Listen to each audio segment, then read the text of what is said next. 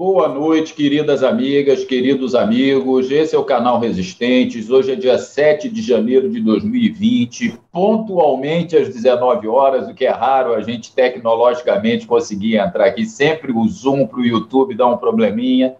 Quero agradecer a presença de todas, de todos que vão nos assistir, que já começaram nos assistindo e nós convidamos um grande especialista brasileiro no tema que está palpitante desde a semana passada, no tema talvez mais importante que hoje o mundo discute, que foi o ataque, o terrorismo de Estado cometido pelos Estados Unidos, pelos estadunidenses, é, assassinando um general iraniano em solo iraquiano.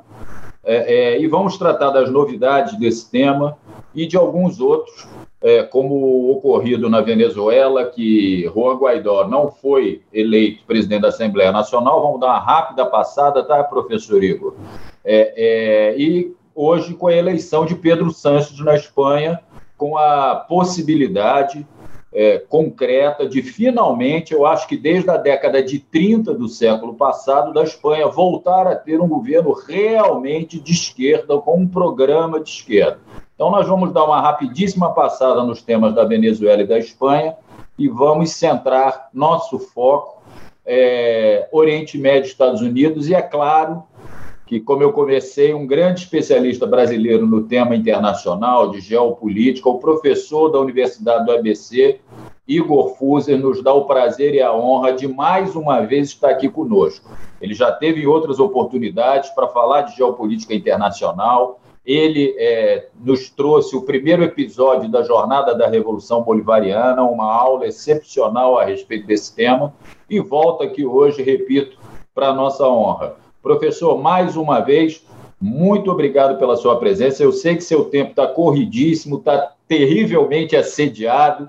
No final da semana passada, esteve falando durante muito tempo nos nossos parceiros aqui na TV 247.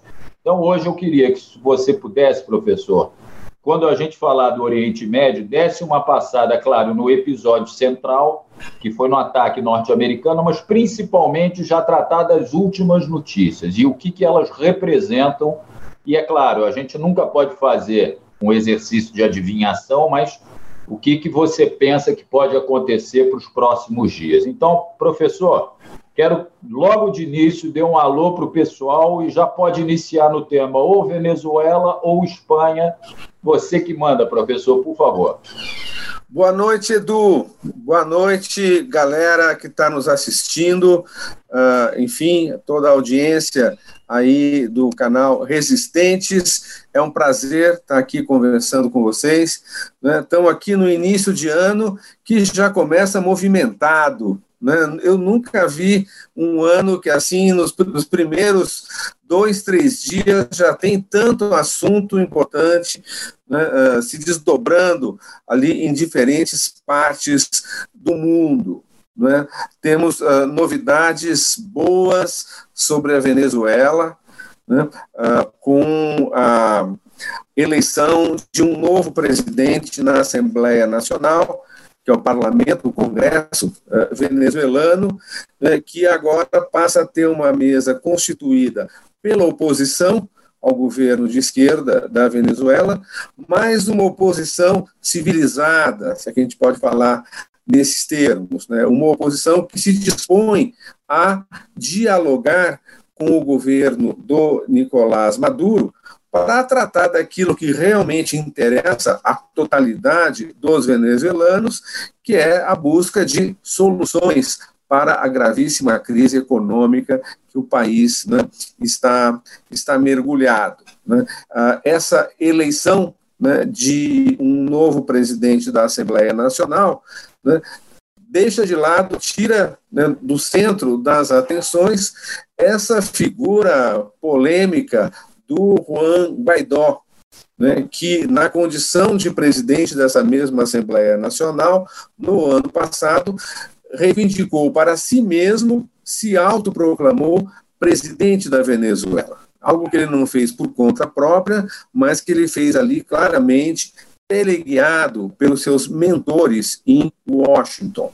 Juan Guaidó é indiscutivelmente reconhecido como um fantoche dos Estados Unidos dentro da política venezuelana. Durante esse um ano, ele se envolveu em diferentes tentativas de golpe de Estado, pediu várias vezes a invasão da Venezuela pelos Estados Unidos, e mas pouco a pouco a figura dele foi se esvaziando, né? em parte porque todas as tentativas golpistas deram com os burros na água, né? nenhuma delas prosperou, né, foi um verdadeiro fiasco. A oposição venezuelana chega ao início de 2020 muito mais fraca do que ela estava no início de 2019 e o próprio Guaidó se desmoralizou completamente. Né? Ele e os apaniguados dele andaram arrecadando fundos, houve uma campanha, algumas pessoas bem intencionadas até deram dinheiro, juntaram ali no dinheiro e cerca de dois meses atrás, se descobriu que grande parte desse dinheiro foi apropriado pelo próprio Guaidó e por alguns dos seus ali aliados mais próximos que gastaram esse dinheiro em hotéis, festas, jogatina, bordéis na Colômbia e coisas do tipo. É um verdadeiro vexame né, que essa turma do presidente autoproclamado da Venezuela deu. Isso contribuiu né, para que ele fosse afastado do cargo de presidente da Assembleia Nacional. É uma situação ainda muito complicada, porque ele não aceita, ele diz que foi vítima de um golpe, algo que não se sustenta, porque ele estava claramente em minoria, dentro dessa Assembleia, mas aí é um assunto que a gente pode depois desenvolver mais em detalhes. Né? Além disso, né, temos também uma notícia boa da Espanha, né? a Espanha, pela primeira vez né, em muitas décadas, passa a ter um governo que a gente pode falar que é de esquerda. Né? Já houve no passado vários governos de centro-esquerda, do Partido Socialista Operário Espanhol, o PSOE, né, mas que, que um governo de centro-esquerda que muito pouco se diferenciou dos governos tradicionais da direita conservadora na Espanha, aplicando políticas neoliberais, né, ali, enfim, né, dentro de uma linha muito certinha, condicionada pelos interesses dos bancos internacionais, do FMI, dos Estados Unidos, né, da direção da União Europeia, etc. Mas agora não. Né, agora né, uh, Pedro Sanches ele volta ao cargo de primeiro-ministro espanhol numa coligação entre o Partido Socialista Operário Espanhol, que é esse partido de centro-esquerda, mas Junto com o PSOE veio o Podemos, né, que é uma força nova de esquerda, né, surgida nesses últimos anos, na esteira dos protestos populares, aquele movimento dos indignados na Espanha. Nem todos os indignados estão no, no, no Podemos, mas grande parte deles sim se sentem representados né, por essa nova alternativa política na Espanha, né, que é uma força antineoliberal, né, popular, né, a favor de reformas na economia em benefício da maioria da população, da classe trabalhadora, do povo mais pobre, né, do Estado espanhol. Né? E hoje essa coligação entre o PSOE e o Podemos né, é, é em torno de um programa verdadeiramente de esquerda, né, é que lança esse novo alento, esse novo sinal de esperança né, de mudanças na Espanha. Né? Mudança no cenário na Espanha que se completa com um governo de centro-esquerda, mas bastante progressista, em Portugal. Então, então ó, a Península Ibérica né, assume agora um papel importante como referência para a esquerda no cenário europeu. Né? E temos também é, os desdobramentos da crise do Irã. Diga, é, desculpa, É, desculpa interromper, deixa eu só passar rapidamente aqui, agradecer o Isel Pinheiro dando boa tarde, direto do Baitachão, na Ilha da Magia, Florianópolis. Paulo França, integrante do canal, está dando a honra aqui. Obrigado, Paulo, é, por estar tá nos acompanhando. Ana Soares, Maria de Lourdes dos Santos, de Recife. Marina Ruth dando boa tarde a todos da comunidade. Valéria Torres dando boa noite. O outro chegando aqui. É, professor Igor, só um detalhe, uma dúvida que me ocorreu. A eleição do Pedro Sanches, já para a gente passar para a crise do Irã, do Oriente Médio, a eleição do Pedro Sanches ocorrida hoje é, ele teve uma vitória por apenas dois votos no parlamento, uma diferença de dois votos. É, é, eu quero tirar essa dúvida com o professor. É, o fato da diferença ser tão pequena não impõe a ele que esse programa de esquerda não seja tão aplicado como se espera, ou seja, que ele tenha que ceder em alguns pontos desse programa para atender o, o, o, lado mais oposicionista, ou mais de centro, é, em razão dessa diferença pequena no parlamento, ou, ou você não vê que há esse risco, pelo menos nesse primeiro momento, professor? Olha, bom, a diferença de dois votos, né, isso é uma coisa normal nos países que têm um regime parlamentarista. Né? É muito comum que, depois de uma eleição, não se consiga formar governo, nenhum partido, ou seja, o partido majoritário a quem cabe formar o governo, muitas vezes não alcança a maioria no parlamento, aí é, são necessárias novas eleições. Né? Já houve casos no passado da Espanha né, de, de governos formados ali por diferenças tão pequenas quanto, quanto esta. Né? Uh, o Podemos e o PSOE são os dois principais partidos da coligação. A coligação inclui forças regionais, inclui ali muita gente. Agora, existe um programa, existe um programa de consenso, tem aqui alguns pontos né, muito interessantes, uma reforma tributária aumentando os impostos dos mais ricos né, para financiar programas sociais né, em benefício dos desempregados e da maioria dos espanhóis, que foi duramente atingida nesses últimos 10 ou 15 anos pela crise na, na Europa. Uh, aumento do salário mínimo, né? Uh, um, um, outro ponto muito interessante para nós brasileiros, a revogação dos principais pontos de uma reforma trabalhista reacionária, contrária aos interesses dos trabalhadores, que foi aprovada em 2002 por um governo de direita. Né? Agora, esse novo governo de esquerda vai rever esses pontos. Né? Medidas também uh, mais proativas na área climática, né? há um apoio dos ambientalistas a essa coligação, né? em, troca disso, a Espanha deve se engajar mais firmemente no cumprimento ao Acordo de Paris, de controle das mudanças climáticas, e há também um componente muito forte feminista nesse, nesse governo, nesse novo governo. Né?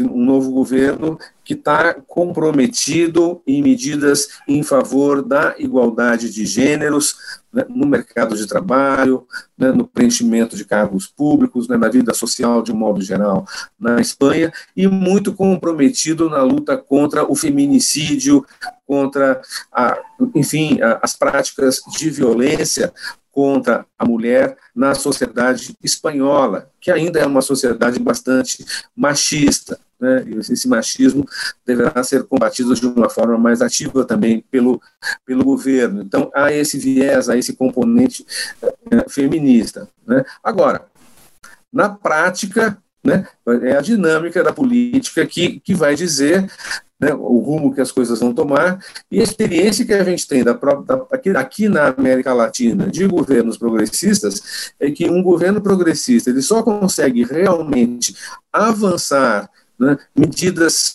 políticas públicas, reformas em favor da maioria, em favor né, da, da massa trabalhadora, da população, se houver do outro lado, na rua, mobilização. Né. Então, dizer, haver né, como que as coisas vão ali se desdobrar. Né? Não basta entregar né, os rumos do país ao parlamento, a um novo governo que se forma, e ficar esperando que as melhorias venham de cima para baixo. Né? É necessário que de baixo para cima haja mobilização popular. Né? Okay. Mas está começando bem, né? Vamos é. ver. É o notícia, governo está né? formado. É. Exato. Agora, então, vamos para o tema principal, professor, por favor. A questão então, Irã, Estados Unidos e as últimas novidades, por favor. É, quer dizer, em primeiro lugar, eu acho que assim, é, é importante a gente colocar os fatos na sua devida dimensão. Né? Eu já estou vendo por aí dizendo agora o Brasil corre o risco de ir para a guerra, corre o risco de uma guerra total entre Estados Unidos e Irã, uma terceira guerra mundial. Né? É claro que a princípio, nada pode ser descartado, o mundo é cheio de surpresas. Quando começou a Primeira Guerra Mundial, em 1914, ninguém imaginava que o assassinato do arquiduque Ferdinando da Áustria por um nacionalista sérvio iria deflagrar o que foi a maior guerra na história da, da humanidade até aquele momento. Né? No entanto, né, dizer, o, que, o que a gente está vendo aí de desdobramentos né, desse atentado terrorista, né, a palavra, não existe outra palavra para classificar a ação militar dos Estados Unidos contra um general iraniano de uma autoridade de um país reconhecido pela comunidade internacional, que é o Irã, que estava em viagem oficial a um outro país, que é o Iraque, né, reconhecido inclusive pelos Estados Unidos, que mantém até o momento soldados no Iraque, esse é um outro ponto que está em questão. Mas, enfim, né, e é, uma ação desse tipo, né, totalmente ilegal, né, a revelia de todas as normas, de todos os procedimentos uh, do mundo civilizado. Né, essa ação ordenada pelo presidente Donald Trump dos, uh, dos Estados Unidos. Né. Os desdobramentos já estão aí, né, as, coisas, as notícias vão, vão se sucedendo com uma rapidez muito grande.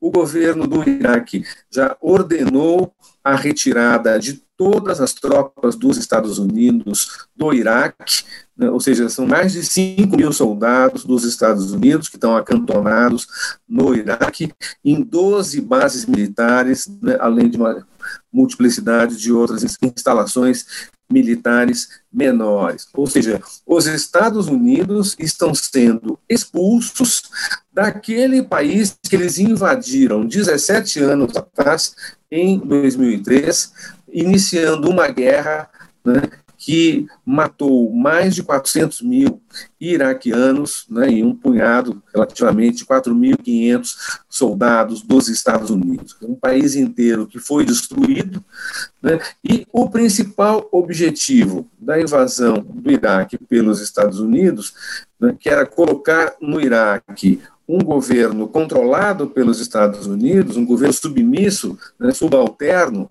a, aos interesses estadunidenses, esse objetivo agora se encontra aparentemente de uma forma definitiva descartado. Né? Então, dizer, quando se dizia que uh, o presidente Trump estava dando um tiro no pé ao tomar essa decisão né, de assassinar né, esse líder iraniano, isso parece né, ali estar se, uh, se, se, confirmando. Antes mesmo que aconteça, agora, a esperada vingança que o Irã já prometeu, né, a retaliação né, contra uh, esse crime né, cometido contra a República Islâmica do Irã. Né? Antes mesmo que se falar né, de algo que possa ser considerado uma, uma, verdadeira retaliação, os Estados Unidos já estão pagando um preço alto né, por essa ação que eu considero irresponsável do, do presidente Trump.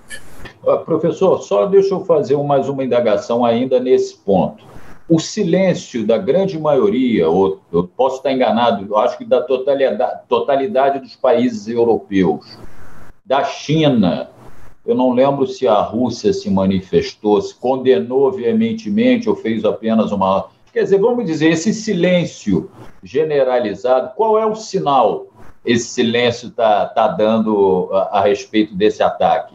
Como é que o senhor lê isso? É, olha, aí também a gente tem que é, olhar a situação nas, nas suas nuances. Né? Os Estados Unidos, eles estão né, aliados aos principais países europeus, ao Reino Unido, à França e à Alemanha, né, especialmente esses três, os países da União Europeia, de um, de um, de um modo geral, né, e essa é uma aliança que traz muita, muitos constrangimentos muitos limites à autonomia desses países europeus em política externa.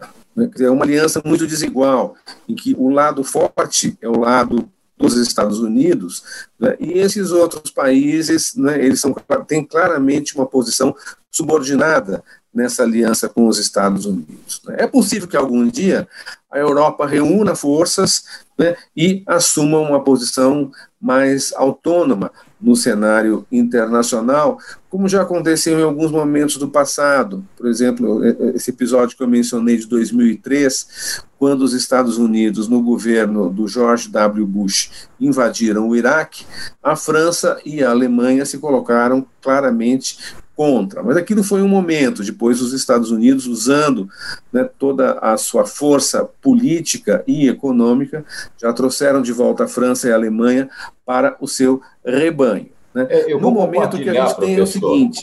Desculpa interromper novamente. Eu vou compartilhar uma notícia que saiu há pouco no G1, que parece que a OTAN está pedindo a retirada das suas tropas do, do, do Iraque.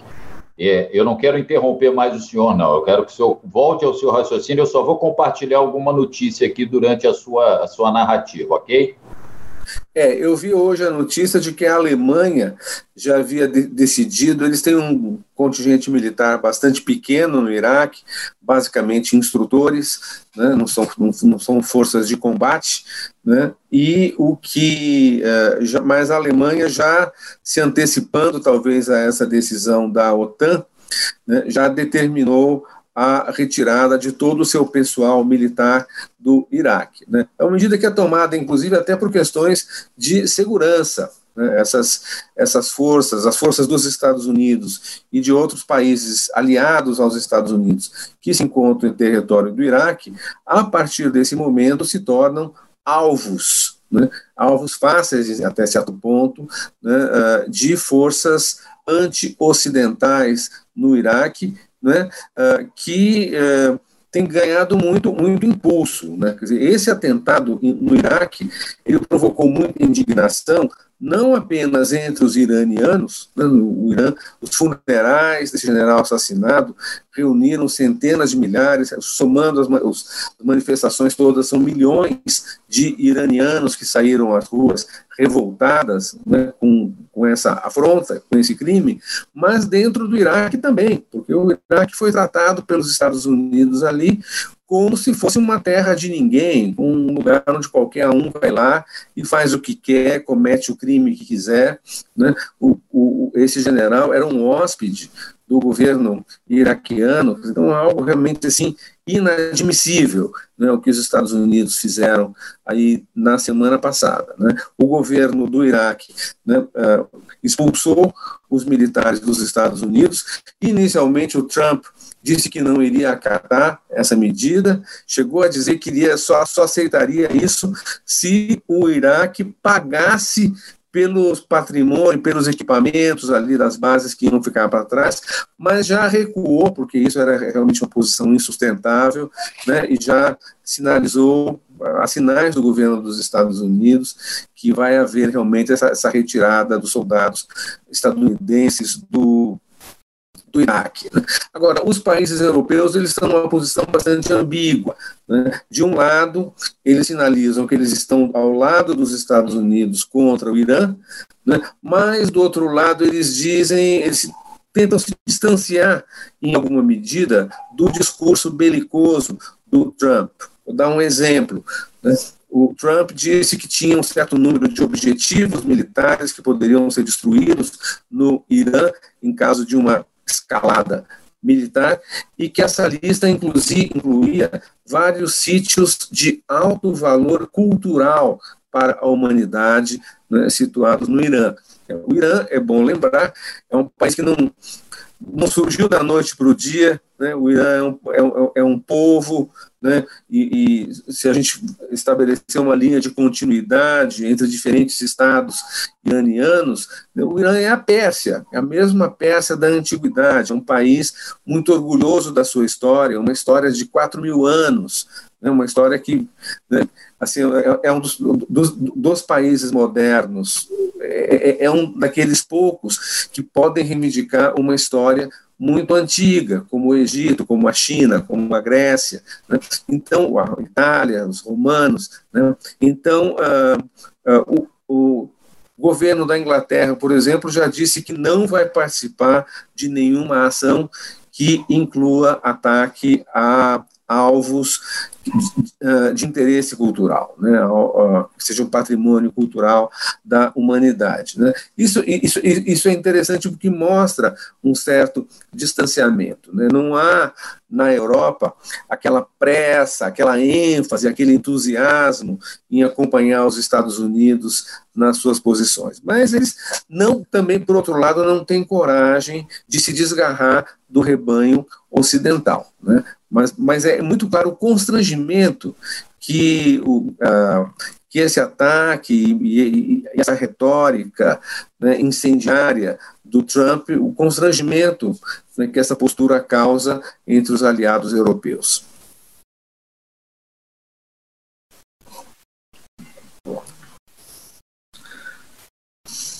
Eu não estou te ouvindo, Edu. Alguma coisa acontece Desculpa, aqui. Não, fui eu, fui eu. Fui eu. eu que não abri meu microfone, Beleza. peço desculpas. É, professor, ótima a sua explicação.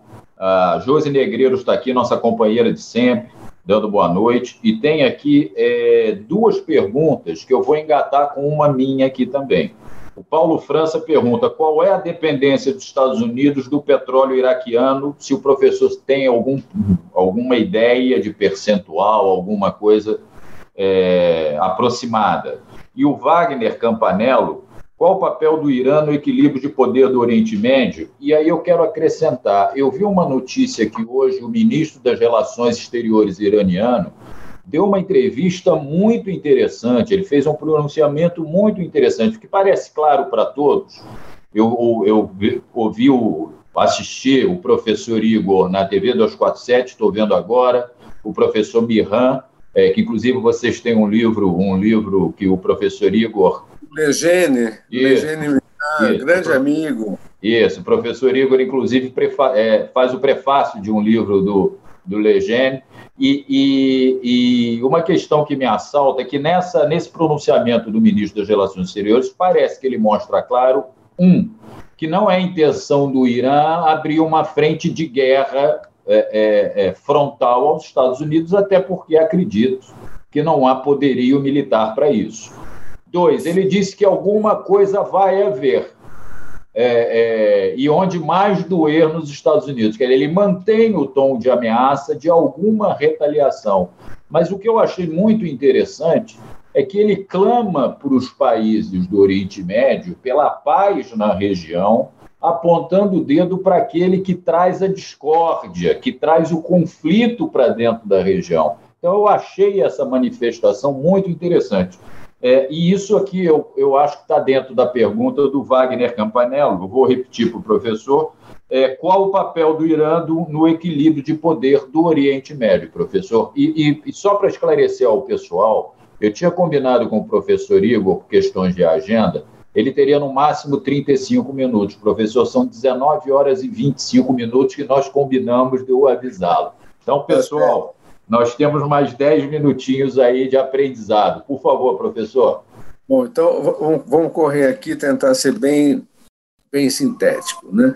Tem uma coisa, é, é preciso a gente ter claro o seguinte: os Estados Unidos, quando assassinaram né, o general Soleimani do Irã, né, Embora eles tenham dito que estavam tirando de cena uma figura que era uma ameaça né, às vidas dos soldados americanos no Oriente Médio, basicamente esse foi a, foi a justificativa utilizada, né, o fato principal né, não se refere diretamente ao general Soleimani, mas se refere a uma situação em que os Estados Unidos têm sido sistematicamente derrotados no Oriente Médio. Os Estados Unidos provocaram uma guerra civil na Síria, né, uma guerra civil que causou mais de 350 mil mortes, que deixou a Síria, né, em grande parte, destruída, um horror, essas milhares e milhares de refugiados, a gente acompanhou isso né, nesses últimos anos, cidades inteiras destruídas pelos bombardeios de parte a parte, etc. Né, tudo isso para quê? Para serem derrotados. Né? Hoje o governo do, do, do Bashir Assad continua instalado, né? Todos os focos de rebelião foram derrotados, ainda há, ainda há um ou outro bolsão né, ali de insurgência, mas sem grande significado. O exército islâmico que foi criado na Síria com incentivo dos Estados Unidos e da Arábia Saudita para lutar contra o governo do Assad se encontra em grande parte destroçado, né? e os grandes vencedores desse confronto foram a Rússia, que entrou em cena solidária ao governo da Síria, de quem eles são aliados, e o Irã, que enviou tropas comandadas por, por esse general Soleimani, né, que tiveram um papel muito importante na derrota dos terroristas do Estado Islâmico e de forças libanesas sustentadas ali pelos Estados Unidos. Né. Num outro país vizinho, o Líbano, né, no Líbano, a influência de forças libanesas aliadas ao Irã também é muito grande. Né? E no Iraque, aquilo que a gente estava falando, depois de 17 anos da invasão do Iraque pelos Estados Unidos, né, hoje o, o, a força majoritária no governo do Iraque né, são xiitas, partidos políticos e organizações eh, xiitas, grande parte delas aliadas ao Irã. Né? Então, ah, né, o, os Estados Unidos eh, eles partem para essa ação, né, em grande parte, como uma resposta à, à sua posição de crescente fraqueza no cenário geopolítico do Oriente Médio, uma fraqueza que só vai aumentar agora diante dessa barbaridade que eles cometeram né, ali no Iraque. Em relação ao petróleo, né, é, essa pergunta, né, é preciso a gente ter claro o seguinte: quando a gente pensa no petróleo, no, na, na economia política do petróleo, no plano internacional, né, o mais importante não é tanto, tanto quem vende o petróleo para quem. Porque o petróleo é um produto que ele circula no mercado internacional uh, mais ou menos uh, desvinculado da sua, da sua origem. Né, que qualquer país do mundo pode comprar petróleo, aumentar suas compras de petróleo. Esse petróleo está lá disponível, ninguém nem sabe de onde veio. São traders internacionais que comercializam, que operam né, ali nesse mercado. Então, né, o, o, é, é, pouco relevante o, o, a quantidade de petróleo que os Estados Unidos recebem atualmente do Oriente Médio. Os Estados Unidos aumentaram muito a sua produção interna de petróleo né, e estão procurando se abastecer cada vez mais no Canadá, no México, né, agora no Brasil, com o pré-sal, e na África. Então, é pouco petróleo do Oriente Médio que vai para os Estados Unidos. Mas o que importa não é isso, o que importa é o preço. Né? Preço do petróleo é muito sensível a qualquer transtorno geopolítico, né? atentados terroristas, guerras, embargos, sanções, focos de tensão internacional imediatamente provocam a alta do preço do petróleo. Né? Então, em caso de uma escalada militar do conflito entre o Irã e os Estados Unidos, os Estados Unidos vão ser fortemente afetados pela alta do preço do petróleo, que vai atingir não só os Estados Unidos, mas toda a economia capitalista mundial que já se encontra numa situação ali de equilíbrio difícil, né? taxas de crescimento muito baixas na economia internacional, uma economia que não se recuperou ainda plenamente da grande crise de 2008. Então, tudo o que a economia internacional não precisa no atual momento é uma nova guerra no Oriente Médio. Por isso, eu tenho muitas dúvidas se o presidente Trump vai realmente bancar uma política realmente agressiva em relação ao Irã, que seja qualitativamente diferente do que ele já vinha fazendo no ano passado. Né? Ele dificilmente vai ter apoio interno para isso, e ele próprio, claramente, o que a gente vê nessa ação dos Estados Unidos é que o Trump se deixou levar pelos seus assessores que, que, que o cercam nas suas decisões de política externa e que são todos eles, sem exceção nenhuma, ligadíssimos. Professor, é, eu não estou nem lhe ouvindo e sua imagem congelou. Professor Igor?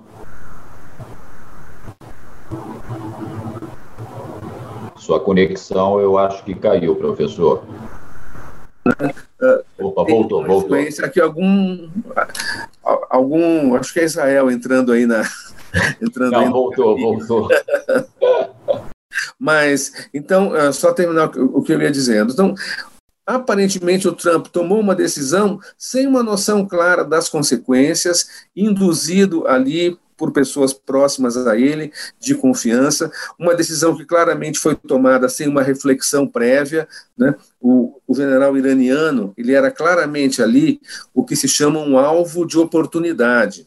Houve um momento ali que ele, que certamente tinha um esquema de segurança, tomava mil precauções, mas ele bobeou naquele momento, confiou né, que ali ele estava a salvo né, de, uma, de uma ação assassina como essa, e o presidente Trump, ele certamente teve poucas horas para tomar essa decisão. Né?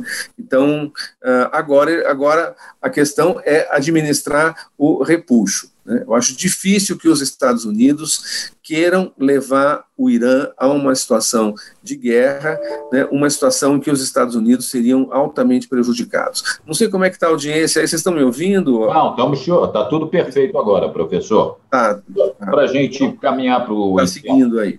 É, para a gente caminhar para o encerramento, agradecer a Elizabeth Fernandes, a Josi Negreiros aqui, Pedir para todos, como sempre, inscrições no canal Resistente, compartilhem, que é nosso maior interesse é que vocês compartilhem essa aula para a informação correta chegar a maior número de pessoas que são, que infelizmente as, a mídia corporativa ainda tem um, uma ascendência muito grande, e curtam essa, essa aula do professor. Eu vou pedir inscrições nos canais dos nossos companheiros aqui da nossa trincheira, Rogério Matuque, Rogério Anitablian, Iaras Ipaguz, Inteligência Acima da Mídia, Vermelho Pimenta e Glécio Tavares. Inclusive o Rogério Matuque, nosso grande companheiro, está com uma página no Facebook.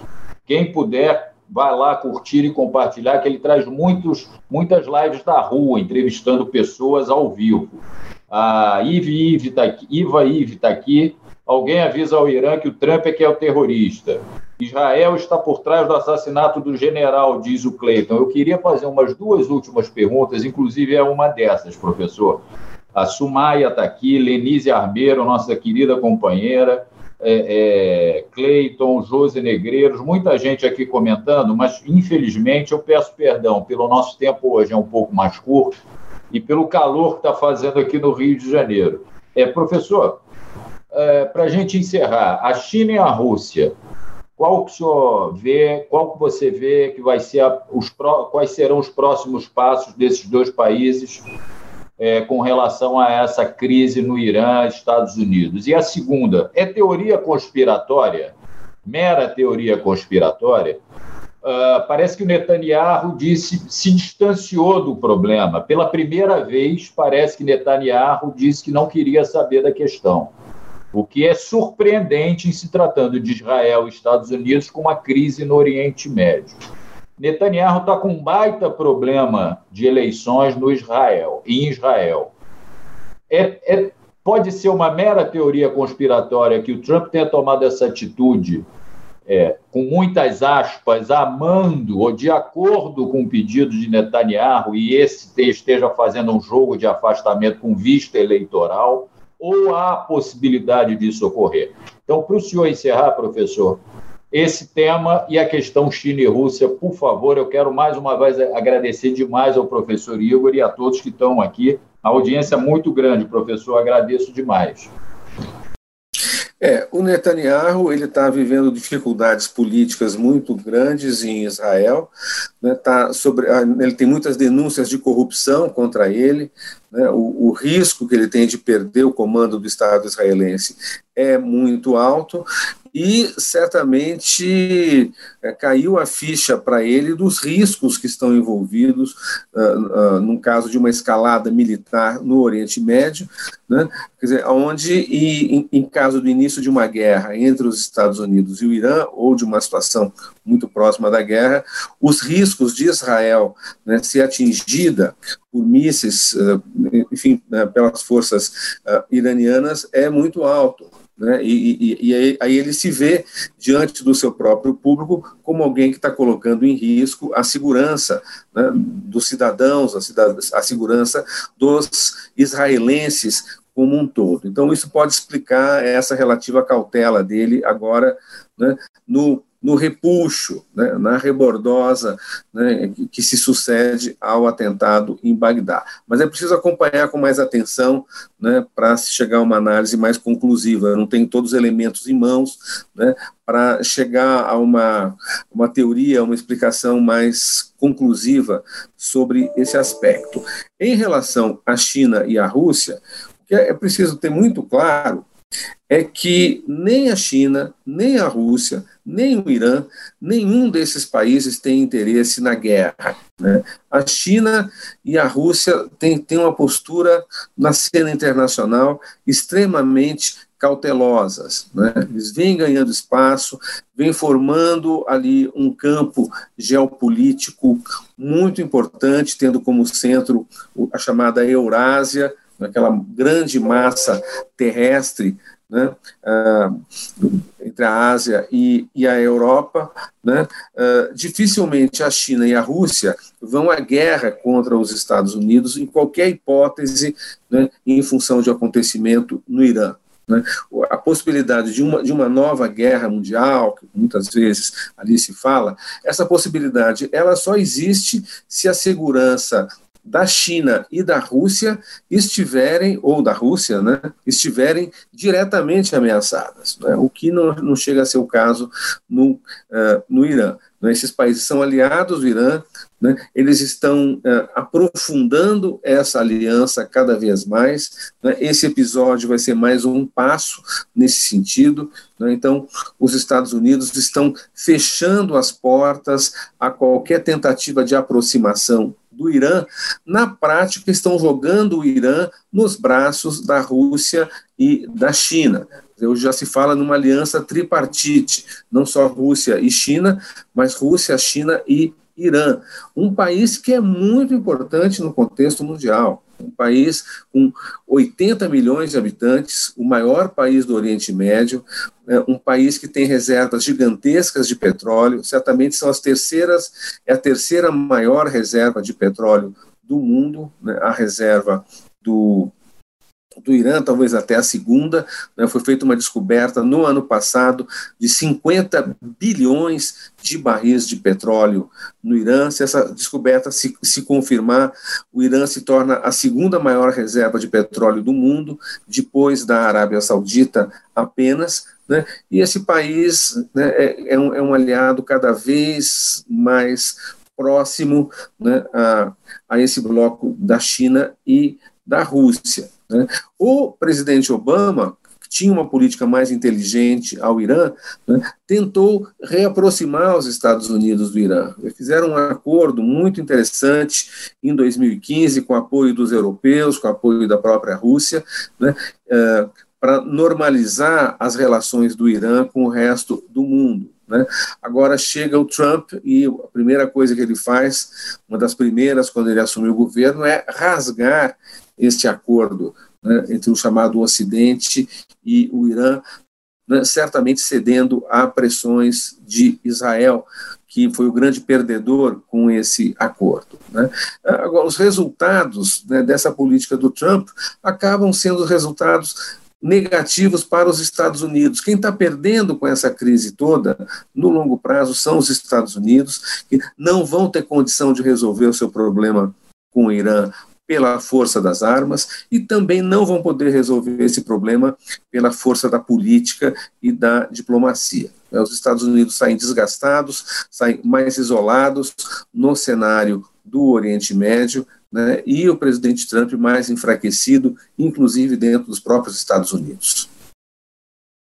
Não, maravilha, professor. Para eu cumprir o combinado com o professor, claro, só vou agradecer aqui, muita gente comentando, a audiência está excelente, muita gente comentando, perguntando. Eu peço desculpa a todas e a todos, eu não vou conseguir é, encaminhar tantos comentários agora ao professor. Edna Fernandes, Sumaia, Josi Negreiros, Lenise, é, Cleiton, é, Ana Soares, eu acho que eu já falei, Iva Ivi, Paulo França, Adão dos Santos, Raquel Sampaio, é, Leonardo Cepires, que chegou há pouco, pedindo desculpa, chegou atrasado, Marina Tavares de Marília, eu peço é, desculpa a todo mundo e quero agradecer demais a audiência de todos e agradecer muito, viu, professor Igor?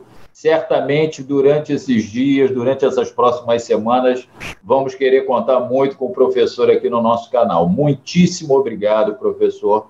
Dá um abraço aqui em todos. Eu vou lhe passar a bola só para a sua despedida, por favor, professor. Valeu, Edu. Olha, eu que agradeço essa oportunidade né, de conversar sobre política internacional né, aqui nesse espaço de resistência tão importante. Agradeço o convite e fico aqui à disposição de vocês para outros encontros mais adiante. Certamente teremos muita coisa, né, muita coisa para conversar, é. muita novidade né, vai surgir por aí nas próximas semanas. Obrigado, então. Boa noite, um forte abraço a todos vocês que estão aqui nos assistindo. Obrigado, professor. Uma boa noite. Até a próxima. É breve, bem breve, pelo que está é acontecendo aí. Valeu. Um abraço. Tchau, tchau. Um abraço também. Tudo de bom. Para você também. Boa noite a todos.